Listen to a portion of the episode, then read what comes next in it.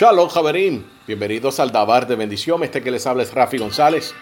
Nos encontramos ya en la tercera aliyat de la Parashat Yitro. Se encuentra en Shemot o Éxodo capítulo 18, verso 24 al verso 27. Y voy a estar leyendo la aliyah completa ya que esta es una corta, utilizando el Humash, la versión del rabino Sion Levi.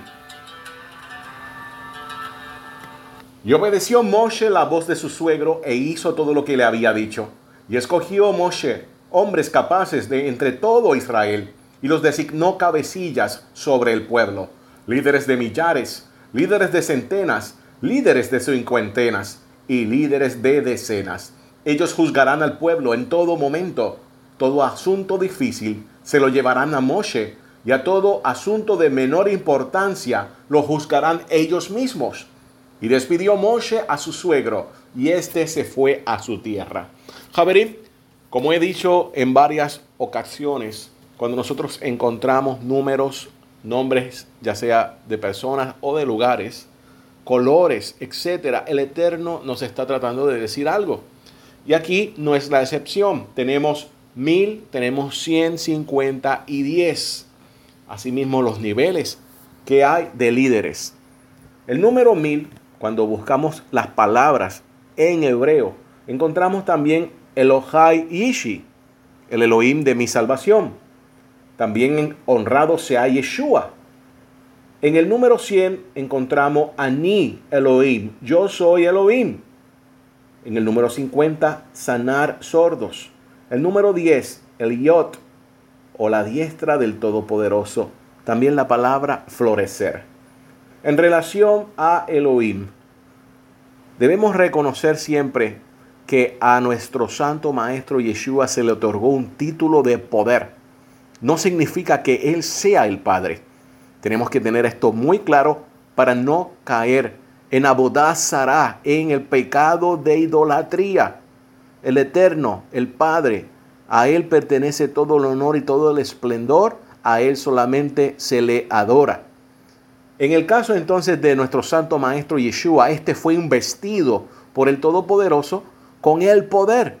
Él ahora también se le denomina Elohim, pero reconociendo que esto simplemente es un título de poder, de autoridad, como lo tuvo también Moshe Rabenu cuando el Eterno le dijo, ahora serás Elohim delante del faraón.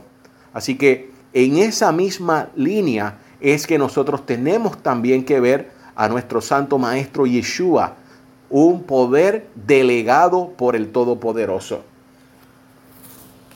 En relación también a cuando nosotros analizamos estas tres o estos cuatro valores numéricos, debo decir, juntando esos, esas definiciones, forma la siguiente oración. Honrado sea Yeshua el Elohim de mi salvación. Yo soy Elohim, el que sana al sordo, la diestra, el que hace florecer. Y el que sana al sordo, nosotros sabemos que el profeta Yeshayahu o Isaías ya había declarado de que los sordos, de que los cojos, de que los ciegos, todos estos eran básicamente la condición que se encontraba Efraín y esta es la respuesta también que le da nuestro santo maestro Yeshua cuando los estudiantes de Yohanan Hamabdil, el inmersor, le pregunta, ¿eres tú el Mashiach o esperamos a otro? La contestación de nuestro santo maestro fue clara, precisa. Díganle que los ciegos ven, que los sordos escuchan, que los cojos son sanados nuestro santo maestro Yeshua le estaba citando lo que dice el profeta Ishayahu, básicamente el rol del Mesías que sufre. Yohanan en ningún momento tenía duda si él era el Mashiach o el Mesías o no. Simplemente quería saber en qué rol, en qué papel venía, como Ben David o como Ben Yosef, basado en la respuesta que le da nuestro santo maestro Yeshua le pudo decir claramente que venía como Mashiach ben Yosef, el Mesías que sufriría como José. Ahora, también eh, En la antigüedad, y quiero hablar un poco de esto para buscar el contexto, en la antigüedad cuando Shelomo Hamelech, el rey Salomón, levantó su palacio, lo hizo a la derecha donde se encontraba el templo. Nosotros tenemos que entender y reconocer que el templo, en el lugar más sagrado de todo el planeta Tierra, en el lugar que conecta al cielo, allí se encontraba el asiento de misericordia, el trono del el Eterno en la tierra. Estoy hablando del arca de la alianza. Si nosotros entendemos esta parte, entonces el rey Shelomo o Salomón se encontraba sentado en su trono, en su palacio, a la diestra del trono del Todopoderoso, en relación al templo y al arca de la alianza. Cuando nuestro santo maestro Yeshua, que es la semilla de David, su linaje, se le promete todo el planeta Tierra, entonces ahora él también tiene la promesa de que va a estar sentado a la diestra del Padre. Pero si conocemos que esto es una expresión idiomática en relación al templo como el trono del Padre y al trono del rey de Israel que se encontraba en el palacio de los reyes, entonces podemos entender y tener más claro esa expresión de que ahora Él está sentado a la diestra del Padre.